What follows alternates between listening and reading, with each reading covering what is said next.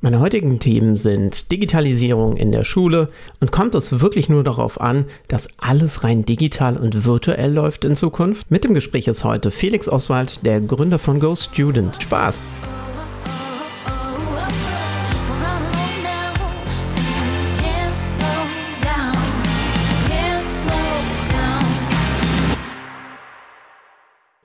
Erstmal herzlich willkommen zu meinem Podcast Bildungsupdate und meiner heutigen Episode mit Felix Oswald, äh, dem Gründer von Go Student. Ich freue mich, dass du da bist, Felix. Hallo Patrick, äh, freut mich hier zu sein. Hi. Also, gerade einleitend wäre es toll, wenn du uns vielleicht ein bisschen über das Grundkonzept von Go Student etwas erklären könntest. Sehr gerne.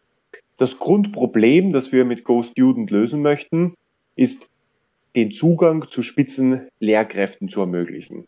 Also wir haben selber schon in der Schulzeit festgestellt, dass die Qualität von Bildung mit der Qualität der Lehrkräfte zusammenhängt. Du kannst dich selber sicher wahrscheinlich noch an deine eigene Schulzeit erinnern. Wenn du einen wirklich engagierten, motivierten Lehrer in der Schule erlebt hast, dann hat einfach Unterricht Spaß gemacht. Man hatte das mitnehmen können. Und mit der Firma Go Student haben wir uns dann vor, ja, knapp drei Jahren das Ziel gesetzt, wir wollen Schülern im Alter von sechs bis 19 Jahren die Möglichkeit geben, Zugang zu diesen Spitzenlehrern zu ermöglichen. Und wir bringen einen Schüler mit einem Lehrer in einem virtuellen Klassenzimmer zusammen. Das kann man sich vorstellen wie normalen Videounterricht und unterstützen, betreuen den Unterricht dann so lange, bis die Eltern, die Schüler und die Lehrer auch dann erfolgreich damit abschließen. Wie genau würdest du jetzt Go Student abgrenzen zu so anderen bekannten Nachhilfeangeboten? Ja, die Konkurrenz im Markt, die wir sehen, ist auf der einen Seite sind die klassischen Lernzentren, die man am Offline-Markt kennt. Da gibt es auch große Player wie Studienkreis beispielsweise in Deutschland oder die Schülerhilfe. In Österreich gibt es auch das Lernquadrat, ähm, einzelne familiengeführte Lernzentren. Und im Online-Bereich gibt es viele Online-Marktplätze. Das heißt, da gibt es Listen von Lehrern, die dort ihre Profile erstellen, die bewertet werden können, die Preise angeben und bei denen sich dann Eltern äh, für ein passendes Profil auswählen, aus, aussuchen können. Der große Unterschied und den großen Mehrwert, den wir mit GoStudent liefern, im Vergleich zu den Offline-Lernzentren sind wir günstiger, das heißt, wir sind im Schnitt nur 30 Prozent günstiger, bieten gleichzeitig aber ausschließlich, fast ausschließlich Einzelunterricht an. Das heißt, es gibt eine wirklich sichergestellte individuelle Betreuung und im Vergleich zu den Online-Marktplätzen schauen wir uns an, welcher Lehrer passt zu dem Kind, mit welchem Lehrer können auch die Eltern am besten zusammenarbeiten. Es ist eine individuelle, maßgeschneiderte Lösung und nicht einfach eine Entscheidung, die den Eltern überlassen wird. Und diese Kombination aus attraktivem Preis, gleichzeitig aber maßgeschneiderte Lösung für den Schüler, für die Eltern, das macht dann den großen Mehrwert bei GoStudent aus. Kannst du gerade in diesem Zuge vielleicht noch mal kurz erklären, wie genau so ein, nennen wir es mal, Onboarding-Prozess für den Schüler dann auch abläuft? Ja, es beginnt am Anfang immer mit einem Gespräch mit den Eltern. Denn man kann sich vorstellen, in rund 75 bis 80 Prozent der Fälle sind es die Mütter, die nach zusätzlichen ähm, Unterrichtsmöglichkeiten für die Kinder suchen. Ja, und auch dann die Anfragen erstellen. Das heißt, nachdem eine Anfrage erstellt wurde, haben wir intern ein Team von ausgewählten Account Managern, deren Aufgabe es dann ist, mit den Eltern eben in den, in der Regel mit den Müttern dieses Gespräch zu suchen, zu führen, Fragen zu stellen, wo hat das Kind in der Vergangenheit Schwierigkeiten gehabt? Gibt es mehr als einen Schulgegenstand, wo es Schwierigkeiten gibt? Ähm, welche Schulform, welche Schulstufe besucht das Kind? Gibt es vielleicht gewisse Hobbys, Vorlieben etc.? Und auf Basis dieser Erstdiagnose können wir dann im System einen ersten Match erstellen von einem oder mehreren Lehrern für eine kostenlose Kennenlernstunde. Also ich habe ein bisschen diesen Onboarding-Prozess mitgemacht. Das heißt, äh, so wie ich das mitbekommen habe, darf man auch am Anfang ein bisschen auswählen. Möchte man eher unter der Woche, eher abends oder möchte man am Wochenende? Und dann natürlich, klar, die Stufe, in der sich das Kind dann auch befindet und natürlich auch die, die Unterrichtsfächer. Habt ihr da jetzt gerade, was die Unterrichtsfächer angeht, auch nochmal eine weitere Portfolioerweiterung momentan vor? Man muss sich vorstellen, dass auch bei den äh, Unterrichtsgegenständen das Nummer eins Fach ist und bleibt Mathematik. Ja, also wir haben fast 80 Prozent der Erstanfragen kommen immer im Fach Mathematik hinein. Ja, das ist einfach ein, ein großes Problemfach, bei dem die Eltern dann oft, auch wenn das Kind von der Grundschule in eine höhere Schule wechselt, dann auch selber Schwierigkeiten haben, dem Kind weiterzuhelfen. Die anderen 20 Prozent verteilen sich dann auf Sprachen, Englisch, Deutsch und natürlich andere Fremdsprachen, je nach Schulform, Schultyp, den man in der Schule besucht. Aber Nummer einsfach ist, ist klar Mathematik. Abdecken tun wir aber ähm, die gesamte Palette an, an Schulfächern, äh, die man, die man kennt. In welcher Klassenstufe scheint es die meisten Probleme zu geben? Ist es so in der, im Übergang zur nächsten weiterführenden Schule oder ist es tatsächlich einfach auch zwischendrin? Also bei uns ist grundsätzlich die Verteilung der Schüler wirklich beginnend bei sechs Jahren hoch bis 19, 20 Jahren, je nach, je nach Schulform oder wann man mit der Schule dann auch abschließt. Denn den Peak, also wirklich, das kann man sich wie eine Normalverteilung vorstellen. Die breite Masse ist bei uns im Alter von 10 bis 14. Das Interessante bei uns ist es, dass wenn man unsere Kunden fragt, ob unsere Kunden schon davor klassischen Nachhilfeunterricht einmal gehabt haben oder eine andere Art von zusätzlicher Lernunterstützung nach der Schule bekommen haben, dann ist es tatsächlich so, dass fast, ich glaube, 90 Prozent ähm, unserer Kunden das nicht hatten. Das heißt, es sind wirklich ähm, Personen, die zum allerersten Mal das Bedürfnis haben oder vor dem Problem stehen, sie brauchen jetzt zusätzliche Lernunterstützung und kommen auf uns zurück. Das heißt, wir holen die Leute wirklich ab in dem Moment, wo sie das allererste Mal nach einer, nach einer zusätzlichen Unterstützung suchen. Hat man dann das Gefühl im gemeinsamen Gespräch, dass da ein gewisser Überhang sozusagen schon da war? Also ist es, äh, ist es so, dass man gemerkt hat, dass bei den Kindern tatsächlich mehr Grundlagen fehlen, als jetzt einfach aufgetaucht wird? Weil so, wenn du sagst 10 bis 14 Jahre, dann ist es ja der Übergang von der Grundschule. Es klingt ein bisschen, als ob da manche Grundschulmathematik wahrscheinlich dann auch äh, Grundlagen schon fehlen würden. Und jetzt dieser, dieser Übergang zwischen, bei uns ist, in Deutschland ist es die Unterstufe zur Mittelstufe, der die meisten Probleme dann bereitet. Ja, absolut. Absolut. In der Grundstufe auch hier kommt es natürlich immer ein bisschen darauf an, äh, wie streng die Anforderungen sind, dann auch für die, für die höheren Stufen.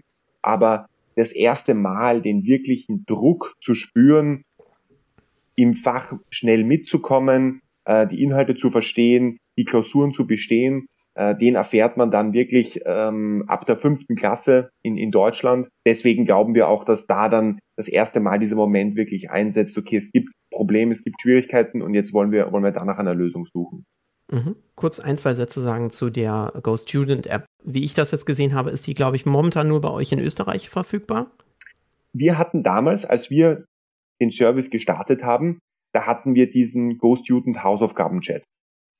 Das heißt, dieses eingangs erwähnte Problem, dass man nicht den Zugang zu Spitzenlehrern global ermöglichen kann, viele Schulen auch vor einem Problem davor stehen, wollten wir am Anfang damit lösen, dass wir einfach eine App anbieten, nach dem WhatsApp-Format, bei dem Schüler über, eine, über einen Chat Fragen stellen können und dann Antworten von anderen Lehrern über die Chat-Funktion bekommen. Wir haben mit dem Service gestartet, das war bereits Anfang 2017 haben diesen Service auch im deutschsprachigen Raum hochskalieren können, Deutschland, Österreich. Aber wir standen immer vor dem Problem der Monetarisierung.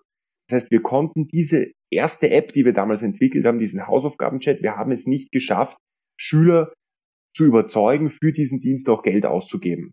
Und daher gab es dann die, den Shift vom Schülerfokus zum Elternfokus. Und diese Hausaufgaben-Chat-App ist jetzt in den Premium-Bezahldienst einfach integriert worden. Okay, das heißt sozusagen, sie ist jetzt eher browserbasiert geworden. Wenn man sich dann angemeldet hat, hat man trotzdem noch die Möglichkeit, da mal so einen Hilferuf rauszufeuern und eine relativ zeitnahe Antwort zu bekommen. Ja, genau, richtig. Wie genau kann ich mir das denn jetzt für das Kind vorstellen? Das heißt, es hat seine festen, festen Termine, die man dann äh, auch ausmacht und dort ein gewisses Thema dann behandelt. Aber man hat auch zusätzlich die Möglichkeit, sich selber einzuloggen und dann einfach bei keinem Matheproblem XY eine Frage zu stellen. Ist das dann etwas, was der, der gleiche Lehrer beantwortet? Oder ist das wie jetzt, du sagtest, wie er das eingangs hatte, das ist so ein Pool an Lehrern, der das beantwortet? Ja, also in diesem Hausaufgaben-Chat ähm, ist, das ein, ist das ein Pool an Lehrern, die diese Fragen beantworten. Und im regulären Unterricht haben die Kinder im Schnitt ähm, ein bis drei Lehrer, je nachdem, wie hoch die Frequenz ist. Wir haben auch Lehrer bei uns, die sind zum Beispiel mehr darauf trainiert, auf Klausuren vorzubereiten. Dann gibt es Lehrer, die sind besser und spezialisierter darauf, Inhalte gut zu vermitteln. Und wir schauen uns dann einfach an im Laufe der Zeit, was passt am besten für den Schüler oder für die Schülerin. Ihr steht ja sehr, sehr viel in Kontakt dann auch mit den Eltern und ich gehe davon aus, ihr erfahrt dann auch ganz viel aus dem Tagesgeschäft sozusagen der unterschiedlichen Schulen und Klassen. Wie steht es denn um unsere Schulen allgemein, was diese digitale Bildung angeht? Grundsätzlich, was wir feststellen, ist einfach eine sehr große äh, Unzufriedenheit, wie in vielen Schulklassen Unterricht allgemein abläuft. Also es hat weniger damit zu tun, ob jetzt jeder Schüler in einer Klasse mit einem Tablet oder mit einem Laptop ausgestattet ist oder ob jetzt die perfekte digitale Infrastruktur in dem Schulgebäude eingerichtet wurde. Das Grundbedürfnis, was wir bei den Eltern wirklich tagtäglich spüren, ist, dass sichergestellt wird in der Schule, dass dort einfach wirklich top motivierte, top engagierte Lehrkräfte den Unterricht führen. Wir haben auch ähm, Eltern, die erzählen uns, dass es äh, super Lehrer gibt, die verwenden noch den klassischen Overhead-Projektor und es funktioniert trotzdem und die Schüler ähm, haben Spaß am Unterricht und fühlen eine Begeisterung davon. Das heißt, diese, diese spitzen Lehrkräfte in die Schule zu bringen, das spüren wir tagtäglich als eines der Grundbedürfnisse von, von den Eltern. Das heißt, wenn ich dich richtig verstehe, ist es auch so, natürlich ist es wichtig, mit te technologischen Mitteln sozusagen leichter irgendwelche Sachverhalte vermitteln zu können, aber die didaktische Qualität des ist immer noch natürlich das Wichtigste an der Geschichte. Inwieweit können jetzt zum Beispiel irgendwelche digitalen Medien dem vielleicht bisschen weiter unterstützen? Es gibt zum Beispiel ein wirklich sehr, sehr schönes Beispiel. Das ist die Lernapplikation Kahoot. Ähm, Kahoot ist eine, eine Lernapplikation, die kommt aus dem skandinavischen Raum. Die wird mittlerweile global von ähm, Hunderttausenden von Lehrern auch im Schulunterricht eingesetzt. Dort können Lehrer interaktive Quizzes und Challenges erstellen und dann die Schüler dazu auffordern, nachdem ein Thema im Unterricht besprochen wurde, zum Beispiel im Geschichtsunterricht wird jetzt eine Einheit zu Napoleon gemacht und dann im Anschluss äh, kann der Lehrer ein Quiz zu Napoleon erstellen oder auf einen Pool von bestehenden Quizzes zurückgreifen und die Schüler können dann spielerisch auch gegeneinander oder miteinander in Kleingruppen, je nachdem wie der Lehrer das konfiguriert, äh, dann loslegen.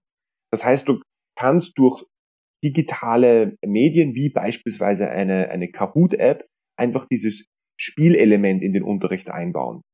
Und jeder, jeder kennt das, der schon einmal in seinem Leben ähm, als Kind Videokonsolen verwendet hat oder irgendein Spiel gespielt hat, was ich unterstelle, es einmal jedem, jeder einmal gemacht hat oder erfahren hat.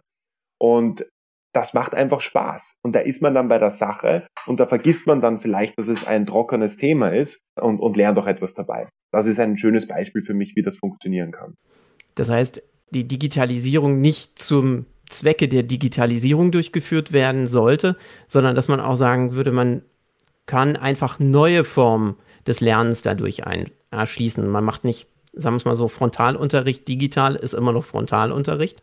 Es geht ins, in diesem Fall eher zu sagen, eine, eine andere Form des Lernens vielleicht weiter zu promoten. Genau, völlig richtig. Der Vorteil, der sich jetzt zum Beispiel bei so einer Applikation wie Kahoot dem Lehrer natürlich auch ergibt, ist nämlich jene, dass wenn die Schüler über eine App oder über eine ähm, Web-Applikation Aufgaben absolvieren, bekommt der Lehrer natürlich auch sofort einen individuellen Report über die Leistungen und über die Antworten der einzelnen Schüler. Das heißt, der Lehrer muss nicht mehr, wie man das vielleicht aus seiner eigenen Schulzeit noch erkennt, stichprobenartig nachfragen, wer hat denn die Aufgabe richtig gemacht oder wer möchte dazu etwas sagen, sondern der Lehrer bekommt sofort einen Report, ähm, der nachvollzogen werden kann, wo haben einzelne Schüler Schwierigkeiten, wo kann man noch einmal ansetzen, auf welche sollte ich mich vielleicht noch einmal stärker fokussieren, welche haben das Ganze schon im Griff und, und können mit anderen Themen, Themen weiterarbeiten. Gerade wenn wir beim Thema Digitalisierung stehen und andere Formen des, des Lernens oder des Lehrens, stellt sich für mich auch immer die Frage, wie sieht es denn eigentlich bei den Studenten selber aus mit dem Lernen? Hast du das Gefühl, dass man in der Schule eine neue Formen des Lernens lernt. Also sprich, äh, okay, man versucht es in Gruppenarbeit zu machen, aber vielfach bin ich immer noch das Gefühl, dass es tatsächlich dieses klassische Pauken ist. Oder hast du das Gefühl, da gibt es inzwischen etwas mehr Strömungen, das auch wieder zu verbessern, mehr zum strukturellen Lernen? Ja, es ist, es ist eine Kombination. Also es gibt, es gibt ja mittlerweile ganz viele verschiedene Ansätze, die auch in Schulen ähm, durchgeführt werden. Es gibt diese Blended Learning Möglichkeiten, bei denen der, der Stoff äh, quasi selbstständig alleine gelernt wird und im Unterricht werden dann quasi die bereits gegebenen Antworten nur noch besprochen oder es wird reflektiert. Es gibt den klassischen Frontalunterricht, es gibt eine Gruppenarbeit, also es gibt, es gibt eine Vielzahl von Möglichkeiten, wie ich Unterricht gestalten kann. Ich glaube, das ist wie ein Arzt sich am Ende des Tages bei einem Patienten für eine von vielen Behandlungsmethoden entscheiden muss. Wenn ich zum Arzt gehe und ich sage dem Arzt, ich habe Kopfschmerzen, dann hat der Arzt die Möglichkeit, mir sofort ein Rezept zum Beispiel zu verschreiben oder er legt mir nahe, er legt mir Bettruhe nahe, ja, ähm, und greift nicht sofort zu, zum Medikament. Also vielleicht muss es auch eine Operation sein. Am Ende des Tages liegt es im, im, in der Qualifikation des Arztes darüber zu entscheiden oder mir nahezulegen, welche Behandlungsmethode ich durchführen soll. Und ich glaube, dass ein, ein, eine Lehrkraft am Ende des Tages im Studium, in der Ausbildung vermittelt bekommt, welche Lernmethoden gibt es und kann man anwenden und dann im Ermessen des Lehrers liegt, okay, für diese Schulklasse verwende ich diese, diese Kombination, weil ich habe die Erfahrung gemacht, das funktioniert am besten. Und ich glaube, das, so muss man das sehen und nicht den, ich sage auch nicht dem Arzt, du musst immer diese Behandlungsmethode machen, sondern ich überlasse ihm die Freiheit und Entscheidung und bilde ihn darin aus, auch da ein qualifiziertes Resümee abgeben zu können. So, so sehe ich das. Die Corona-Krise hat relativ schnell und deutlich gemacht, dass die Digitalisierung bei uns noch nicht ganz fortgeschritten ist. Gibt es von deiner Seite aus irgendwelche Sachen, wo du sagen würdest, das sind jetzt Punkte, wo die Politik in den nächsten Jahren vielleicht wirklich versuchen sollte, genau in diese Richtung zu gehen, um die Digitalisierung voranzutreiben und die Möglichkeit äh, zu geben, dass die, dass die Kinder vielleicht mit so einer Form von Blended Learning ähm, näher klarkommen? Ich denke, wenn die Politik sagt, die digitale Infrastruktur hat versagt, dann ist das am Ende des Tages auch nur eine, eine billige Ausrede, weil jeder, der im bekannten Kreis zum Beispiel Lehrer kennt, die jetzt an Schulen unterrichtet haben oder auch Familien kennt, die jetzt äh, Kinder im schulpflichtigen Alter haben. Und wenn man die fragt aus dem eigenen Bekanntenkreis, dann hört man sehr schnell heraus, es gibt Fälle, bei denen hat es gut funktioniert und es gibt Fälle, da hat es nicht gut funktioniert. Ich habe zum Beispiel im Bekanntenkreis eine eine sehr engagierte ähm, Französisch- äh, äh, und Mathematiklehrerin, die an einem Gymnasium unterrichtet. Und die hat sich richtig viel Mühe gegeben. Die hat mit Microsoft Teams gearbeitet. Die hat äh, sich äh, darum bemüht, dass alle Lehrer, alle ihre Kinder immer die Links zugeschickt bekommen und bei Microsoft Teams einsteigen können, ähm, hat den Kindern Aufgaben zugeschickt, hat den Eltern auch dazu noch einmal zusätzlich E-Mails verfasst, war mit den Kindern regelmäßig im Austausch und hat auch jetzt, als der Unterricht wieder äh, eröffnet hat in den Schulen, konnte nahtlos an dem, mit dem weitermachen, an, an dem sie auch in den letzten Monaten gearbeitet hat. Und gleichzeitig, sogar in derselben Schule, hört man von den Kindern, die bei ihr den Unterricht hatten, dass andere Lehrer gar nicht responsive gewesen sind und sich überhaupt nicht äh, darum bemüht haben, dass man so einen interaktiven Unterricht aufbauen kann. Und ich finde, das zeigt auch sehr schön, die Möglichkeiten sind bereits da. Ja, also genau durch Applikationen wie Microsoft Teams, ähm, wie Zoom, wie, wie Hangouts, wie die Vielzahl an, an Services, die es mittlerweile gibt, ähm, liegt es am Ende des Tages an der Lehrkraft zu sagen, okay, ich verwende dieses Tool für meinen Unterricht besonders wenn man schnell handeln muss und das Ganze jetzt auch so abrupt und plötzlich gekommen ist, ja, da kann man sich jetzt nicht für eine einheitliche Lösung ähm, äh, einigen, sondern man sucht sich das aus, was für einen selbst am besten passt und bemüht sich dann, dass, den Unter dass der Unterricht aufrecht gehalten wird. Ja. Und das, das ist, äh, das ist einfach zu einem Großteil, glaube ich, nicht passiert. Wenn man jetzt beginnt, die Schulfassaden zu erneuern und die vielleicht zu verkabeln und Glasfaserleitungen einzubauen, wird das keinen Effekt darauf haben, ob in der Zukunft bei einer zweiten oder dritten Welle die gleichen Lehrer, die sich jetzt nicht um die Kinder gekümmert haben, dann um die Kinder plötzlich kümmern sollten. Das heißt, eigentlich müsste man ein, zwei Schritte zurückgehen und eher sagen, dass in der Lehrerausbildung die Digitalisierung oder die, die Nutzung von digitalen Lernmethoden und Praktiken dann einfach wahrscheinlich einen zentraleren Punkt dann noch äh, geben sollte. Absolut, durchaus. Also ich meine, unterrichten, vor einer Klasse zu stehen und eine, eine, eine, eine Mannschaft von, von jungen Menschen von einem Thema zu begeistern, das ist etwas, das muss, das muss einem liegen. Das muss man wirklich mögen, ja. Das kann auch nicht jeder. Man kann sich selber vielleicht in seiner eigenen Schulzeit noch erinnern. Es gab Schüler, denen hat es wahnsinnig viel Spaß gemacht, Referate vor einer Klasse zu halten. Und es gab Schüler, denen hat es überhaupt keinen Spaß gemacht. Und die sind zitternd vorne gestanden und hatten sich vielleicht gut vorbereitet, aber wussten dann nicht mehr den richtigen Satz. Und jetzt stellt man sich vor, jemand, einer Person, der das nicht liegt, vor einer Klasse zu stehen, vor jungen Menschen, die auch nicht davor zurückschrecken, sehr direkt mit dir zu sein und auch direkt ihre Meinung zu sagen, vor so einer Klasse zu stehen, da wird man am Ende des Tages zerfleischt. Da muss man ehrlicherweise sagen, und das, das hat jeder auch in seiner eigenen Schulzeit so erlebt wenn diese Lehrkraft nicht diesen nötigen Respekt und auch diese Begeisterung und diese Fähigkeit, hier etwas zu vermitteln, von Tag eins an versprüht, dann kann langfristig einfach kein Unterricht ablaufen. Und äh, darauf Wert zu legen, dass man in der Lehrerrekrutierung wirklich auch äh, durchaus strenger im Aufnahmeverfahren sein kann. Wer hat wirklich das Zeug dazu, äh, hier vor so einer Klasse zu stehen und unterrichten zu können? Wer bringt auch das, die nötige Begeisterung mit, mit digitalen Medien zu arbeiten und äh, sich da ein, äh, einarbeiten zu können? Ich glaube, das ist absolut entscheidend und, und wichtig für, für die Zukunft, für jedes äh, Bildungssystem. Ja, dem kann ich nur beipflichten. Also aus eigener Erfahrung persönlich, ich gehöre auch zu der Gruppe, die mit Mathematik immer etwas Schwierigkeiten hatte bereits halt in der Schulzeit. Und ich muss ganz ehrlich sagen, als ich dann mein Studium gemacht habe, das war ein rein virtuelles also virtuelles Studium, ein Studium mit virtuellen Vorlesungen.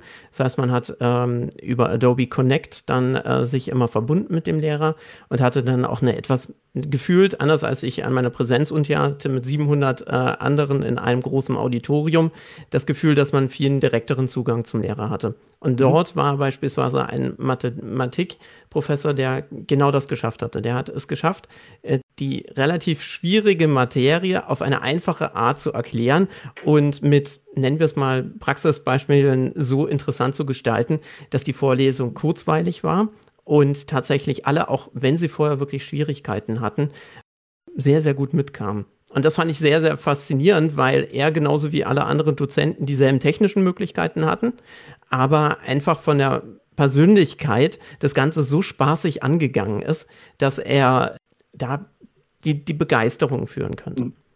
Das, was du, was du da gerade angesprochen hast, das schlagst Nägel auf Köpfe, weil der Unterricht anschaulich dargestellt wurde. Das heißt, Mathematikunterricht quasi praxisnah erklärt wurde. Und das hat dann dazu geführt, dass du selber auch mit dem, mit dem Fach warmer geworden bist und besser umgehen konntest. Man muss sich vorstellen, besonders in Mathematik und ich glaube auch, dass das einer der Gründe, einer der Gründe ist, warum dann auch besonders schon in sehr jungen Jahren äh, viele, viele Kinder, viele Familien damit Probleme haben. Man stelle sich vor, man ist elf, zwölf Jahre alt, dann kommt man in die, in die Schule, lernt plötzlich etwas über binomische Formeln. Und wenn man den Lehrer fragt, warum brauche ich das eigentlich oder was kann ich damit anfangen, äh, die Antwort kommt, ja, das steht so im Lehrplan, dann, dann kannst du als Kind nicht damit warm werden, weil es wird, es wird dem kein, keine Sinnhaftigkeit gegeben. Und da liegt es einfach natürlich in der, in der Gabe und in der Fähigkeit von dem Vortragenden zu sagen, schau, du kannst das jetzt hier lernen, weil wenn du das hier lernst, dann kannst du äh, das Schulgebäude äh, richtig konstruieren und richtig bauen, ja. Und dann schaut man sich das an und stellt fest, okay, wenn man ein, ein, ein schönes Dach konstruieren möchte, brauche ich diese und jene Formeln. Äh, und es gibt dem Ganzen dann einen, einen anschaulicheren Charakter. Gerade da denke ich, das sind solche Punkte, abstrakte Gedankenkonstrukte grafisch darzustellen, ist, glaube ich, eine der, der äh, Stärken dann auch von digitalen Apps, wie du es vorher sagtest, weil man dann tatsächlich die Möglichkeit hat, wirklich interaktiv in Anführungszeichen mit seinem Buch zu arbeiten. Also ich persönlich würde mir wünschen, gerade wenn ich meinen armen kleinen Sohn sehe, der in der Grundschule ist mit seinem schweren Franzen, dass die Digitalisierung lieber früher als später eintritt und wir wirklich vielleicht tablet-basiert irgendwelche Sachen haben, weil es gibt ja viele Insellösungen bei, äh, bei den ganzen Schulbuchherstellern, die sagen, okay, wir haben hier teilweise AR-Inhalte, um dann zum Beispiel in, in Biologie einfach etwas grafisch nochmal viel besser darzustellen. Wenn ich zurückdenke an meinen Biologieunterricht, wenn es darum geht, einfach die, den Aufbau eines Herzens runterzupauken, ist das unglaublich langweilig und man hat es dann auch gleich wieder vergessen. Hätte man dann aber ein 3D-Modell, wo man dann theoretisch schichtweise sich das dann anschauen kann, die Funktionsweise gleichzeitig sehen kann, dann ist das immersiver. Absolut. Also ähm, das ist ja auch das Schöne heutzutage, einfach besonders auch durch diese rasante äh, Entwicklung in den letzten 20 Jahren, dass, dass Inhalte einfach auf verschiedenste Art und Weise vermittelt werden können. Ob das die 3D-Animation ist, ob das die klassische Overhead-Folie ist, ob das die Skizzierung ist mit, mit Bleistift auf Papier, ob das die ganz detailgenaue Augmented Reality Variante ist. Also es, es gibt mittlerweile ein, ein, ein Potpourri an Optionen. Das hat aber gleichzeitig auch wiederum ein Problem, weil es zu Überforderung führen kann. Weil sich besonders dann auch die Kinder nicht auskennen. Okay, jetzt möchte ich die Herzfunktionen eher kennenlernen. Jetzt google ich Herzfunktion und ich finde hunderttausende Videos, die mir alle versuchen weiß zu machen, dass sie die beste Erklärung für die Herzfunktion haben. Und am Ende des Tages sehe ich den Wald vor lauter Bäumen nicht. Ja? Das heißt, äh, da ist es auch besonders wieder die, die Aufgabe auch, glaube ich, der, der Lehrkraft zu sagen, okay, schaut, ich kann euch diese, diese und diese äh, Option nahelegen. Und für die Kinder, die jetzt die die 3D-Animation sehen wollen, schaut euch das an, für die anderen äh, schaut euch das an. Da dann einen guten Mittelweg zu finden, ist, ist glaube ich, ganz wichtig. Also ich glaube, oder zumindest habe ich die Hoffnung dabei, dass jetzt eine weiterführende Digitalisierung in der Bildung auch dazu führen könnte, dass man die Kinder individueller abholen kann. Gerade die unterschiedlichen Lerntypen einfach viel, viel besser erreichen kann, wenn einer wirklich die Sachen eher, auditiv wahrnimmt oder der visuell oder grafisch, jetzt gerade bei solchen 3D-Objekten, sich das viel besser merken kann oder die anderen, die es einfach durchs Lesen schon mehr oder weniger integriert haben. Also das persönlich würde ich hoffen. Ich habe jetzt auch noch gesehen, dass ihr auch Universitätsfächer bei euch mit aufnehmen möchtet. Habt ihr da irgendwie einen Plan? Ja, wir haben, wir haben auch in der Vergangenheit immer wieder damit experimentiert und uns angeschaut, einerseits, wie groß ist die Nachfrage? Ein Klassiker zum Beispiel äh, an der Universität, bei dem viele Studenten Probleme haben, ist äh, Statistik. Ist auch ein Fach, das jetzt nicht nur in Mathematik vorkommt, sondern auch, wenn man, wir haben jetzt vorhin über Biologie gesprochen, wenn man Biologie studiert, hat man auch einen Statistikpart, ja, ähm, der dann sehr herausfordernd sein kann. Das Problem nur am universitären Nachhilfeunterricht ist nämlich jener, Studenten erwarten sich immer eine punktuelle Vorbereitung. Das heißt, ein Student fordert jetzt zum Beispiel Nachhilfeunterricht an, um die Klausur, die kommende, kommendes Monat ansteht, dann zu beherrschen und zu bestehen. Und wenn dann diese Klausur vorbei ist, dann fällt auch sofort das Interesse, weiteren Unterricht abzuhalten, rapide ab. Wohingegen ein Schüler, der jetzt 10, 11, 12 Jahre alt ist, bei diesen Kindern kann man wirklich dieses Fundament langfristig aufbauen und den Unterricht auch kontinuierlich machen. Bei den Studenten ist es eher dieses Bulimie-Lernen.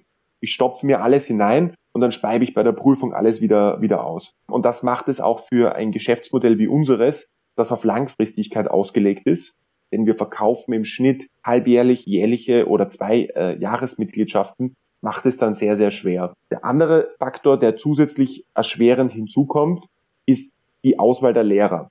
Weil die Lehrer, die dann zum Beispiel ein Fach wie Statistik so gut beherrschen, dass die das auf universitärem Level den äh, Studenten einfach erklären können und die Leute auch gut auf die Prüfungen vorzubereiten, diese Gruppierung dann zu finden, wird auch immer schwieriger. Unterm Strich hat sich für uns gezeigt, dass es ähm, definitiv der richtige Weg auch war, auf die jüngeren Schüler abzuzielen und äh, den universitären Bereich äh, erst äh, einmal außen vor zu lassen. Genau, weil gerade wenn wir auf Entwicklung oder sowas zurückkommen, haben wir eine ganz für euch wichtige Meldung. Und zwar habt ihr eine riesige Finanzierungsrunde am äh, Dienstag announced. Kannst du uns dazu etwas sagen? Ja, also wir sind ja grundsätzlich eine Firma, die schon seit der Unternehmensgründung klassisch äh, Fremdkapital, Venture Capital finanziert ist. Ähm, wir hatten damals im Jahr 2018 eine Finanzierungsrunde in Höhe von rund ähm, drei Millionen Euro von, einer, von einem österreichischen Kapitalgeber von der Speed Invest. Dieses Geld haben wir damals verwendet, um einfach dieses ideale Geschäftsmodell zu suchen. Das heißt, diese äh, vorhin kurz beschriebene Geschichte, zuerst mit dem Hausaufgabenchat und dann diese, äh, dieser Wechsel zur Fokusgruppe Eltern, das war eine Phase, die konnten wir nur deswegen auch machen, weil wir zusätzliches, weil wir Kapital damals bekommen haben, das uns diesen Spielraum gegeben hat. Und jetzt, als wir Ende 2018, Anfang 2019 dann für uns das Geschäftsmodell geknackt haben und jetzt in den letzten eineinhalb Jahren dieses Geschäftsmodell wirklich sehr, sehr schön hochskalieren konnten, sind einfach mehr Investoren auch auf uns aufmerksam geworden. Glücklicherweise haben wir jetzt Anfang äh, Mitte 2020 mit einem Investor aus äh, New York, äh, Link Capital, und einem Investor aus London, DN Capital. Beide sind bekannt geworden durch Investments wie BlaBlaCar, HelloFresh, Delivery Hero, Tourlane, Auto 1. Also die sind äh, wirkliche Kapazunder in dem, in dem Bereich. Ja, haben wir zwei Top Unterstützer an Land ziehen können, mit denen wir jetzt unser Wachstum noch schneller vorantreiben können. Ich habe in der Pressemeldung mit äh, gelesen, dass ihr jetzt eine der Erweiterungen ist, ihr wollt über den Dachraum hinausgehen. Gibt es da schon etwas, was man konkreter sagen darf? Ja, also wir werden tatsächlich bereits ähm, Ende Juli, äh, Anfang August in Frankreich als nächste starten. Das hat mehrere Hintergründe. Primär ist Frankreich im gesamteuropäischen Kontext der größte, der größte Markt.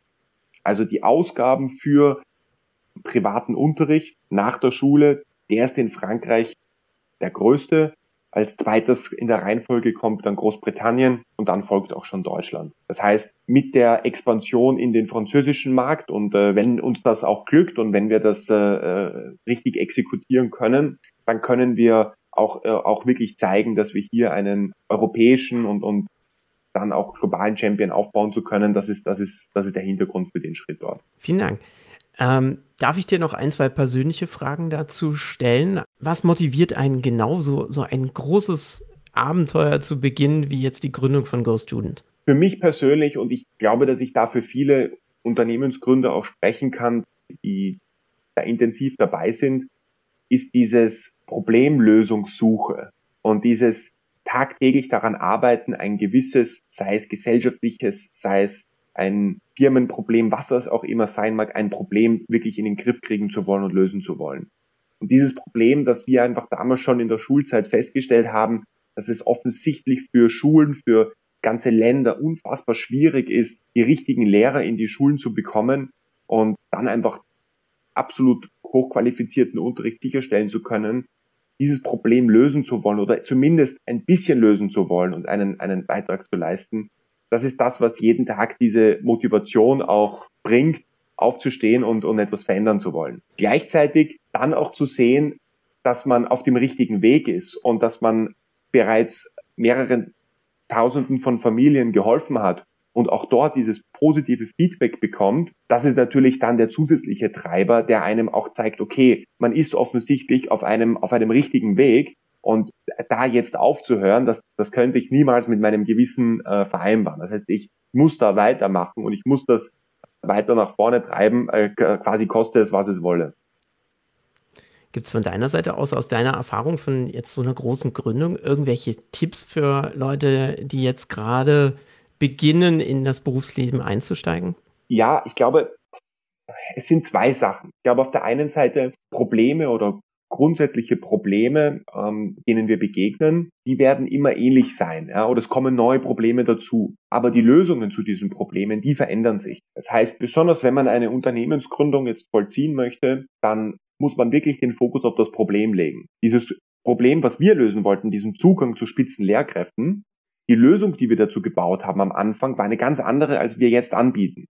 Das heißt, das, was du dann als Produkt baust, um deine Kunden zu gewinnen, um einen, einen nachhaltigen Service aufzubauen, der wird sich mit der Zeit ändern. Aber dieses fundamentale Problem, das wird immer das gleiche bleiben. Das heißt, wenn man hier auch als zukünftiger Gründer etwas suchen möchte, diese Problemsuche ist, glaube ich, wirklich das, das, das absolut entscheidende Element. Wo finde ich im Markt Komplikationen, die ich dann lösen möchte. Und das andere Thema, und ich glaube, dass das entscheidend ist, nicht nur, wenn man eine Firma gründen möchte, sondern auch, wenn man normal bei einer Firma als Angestellter arbeiten möchte oder wenn ich an der Universität bin und an meinen Projekten arbeite, ist das Team und die Leute, mit denen ich mich umgebe. Denn genauso wie die Qualität der Bildung mit der Qualität der Lehrkräfte zusammenhängt, hängt auch zum Beispiel die Qualität einer Firma und der Erfolg einer Firma von der Qualität der Mitarbeiter ab. Und in einer Gruppe zu arbeiten, wo man sich gegenseitig motivieren kann, wo man sich anspornt, wo man sich gegenseitig pusht, egal in welcher Disziplin ich arbeite. Ich glaube, dass das das, das Wichtigste ist, damit du selber auch jeden Tag diese Motivation hast und auch einen Grund daran siehst, warum mache ich das eigentlich. Ja, weil ich habe da einfach Leute, die erwarten etwas von mir, mit denen kann ich gut zusammenarbeiten und gemeinsam packe ich das mit denen an. Diese Gemeinschaft aufzubauen, ich glaube, äh, oder diese guten Leute um sich herum zu vereinbaren, das ist, glaube ich, wirklich sehr entscheidend und wichtig. Ist das jetzt ein Punkt, wo du sagen würdest, da könnte es vielleicht in unserem Bildungssystem auch nochmal so einen kleinen Nachholbedarf geben, weil man hat manchmal irgendwelche äh, Medienunterrichtsfächer, äh, aber man hat eigentlich selten irgendwie ein Entrepreneurship. Das sind eigentlich Sachen, die man erst im universitären Bereich dann bekommt und da teilweise eher als eigenen Studiengang und weniger etwas, wo man sagt, so ein, genau dieses Mindset oder diese Problemlösung als, als eigene Form von Fach. Ja, also ich, ich glaube, dass es äh, in der Schule extrem wichtig ist, dass man einfach einen Ausblick bekommt, wie sieht das Leben dann später aus oder was sind Perspektiven für mich im Leben. Nicht jeder ist der geborene Entrepreneur und, und es soll auch nicht jeder am Ende des Tages ein Entrepreneur werden, weil jemand, der vielleicht das Problem erkennt und dann eine Lösung bauen möchte, der ist ja auch angewiesen darauf, auf Leute, die exekutieren können. Genauso wie ich auch in meinem täglichen Job zu 100 Prozent angewiesen bin auf meine Leute in der Firma, auf die Lehrer, die bei uns den Unterricht abhalten, die einen Top-Service anbieten. Wenn jeder jetzt äh, quasi nur in diese Problemsuche gehen möchte, dann könnten wir diesen Service gar nicht bauen und, und, und anbieten. Aber ich glaube, dass man, dass es ganz wichtig ist, äh, besonders für junge äh, Schüler, Schülerinnen, dass man sieht, okay, was, was kann ich dann eigentlich später alles machen? Ja, ähm, wenn man, wenn man, wenn man Kinder fragt, äh, beschreib mir deinen, deinen Traumjob, deinen zukünftigen Job, dann äh, kennt man die klassischen Beispiele, weiß ich nicht, ich möchte Feuerwehrmann werden, ich möchte Astronaut werden, aber das ist auf der anderen Seite auch wieder gleichzeitig so altmodisch. Äh, ich glaube, das hängt einfach auch damit zusammen, dass viele gar keine Perspektive darüber haben, was ist eigentlich möglich heutzutage. Du hast heutzutage, du hast eine völlig global vernetzte Welt. Es ist, man lebt in unglaublich spannenden Zeiten. Natürlich turbulent, keine Frage, aber die Möglichkeiten, die sich einem, einem Menschen äh, bieten, sind extrem viel, vielfältig. Und da den Leuten Inspirationen zu zeigen durch Persönlichkeiten, durch äh, ein Ingenieur, der in die Schule kommt und den Leuten darüber erzählt, wie ist das, wenn man ein Kraftwerk aufbaut, wie ist das, wenn man ein Auto baut, wie ist das, wenn ich im, wenn ich PR zum Beispiel mache oder wenn ich in einer Marketingagentur arbeite oder einen äh, Podcast aufbaue oder YouTuber werden möchte. Ich glaube, diese Inspirationen zu geben, ob das ein Schulfach ist, ob das, ob das äh, private Firmen sind, die da mit den Schulen kooperieren, da, da habe ich die Antwort nicht, aber ich glaube, das ist sicher wichtig. Super. Ich finde, das ist ein wunderbares Schlusswort für unser Interview. Und äh, dann äh, vielen, vielen Dank für deine Zeit und tschüss. Danke. Ciao. Ich hoffe, die Episode hat dir gefallen und du abonnierst meinen Podcast auf Spotify oder Apple Podcast. Hast du Fragen oder Anregungen, dann melde dich einfach bei mir unter podcast@bildungsupdate.com. Möchtest du die Show Notes anschauen, dann schau einfach unter bildungsupdate.com slash podcast nach. Also hoffentlich bis zum nächsten Mal. Tschüss.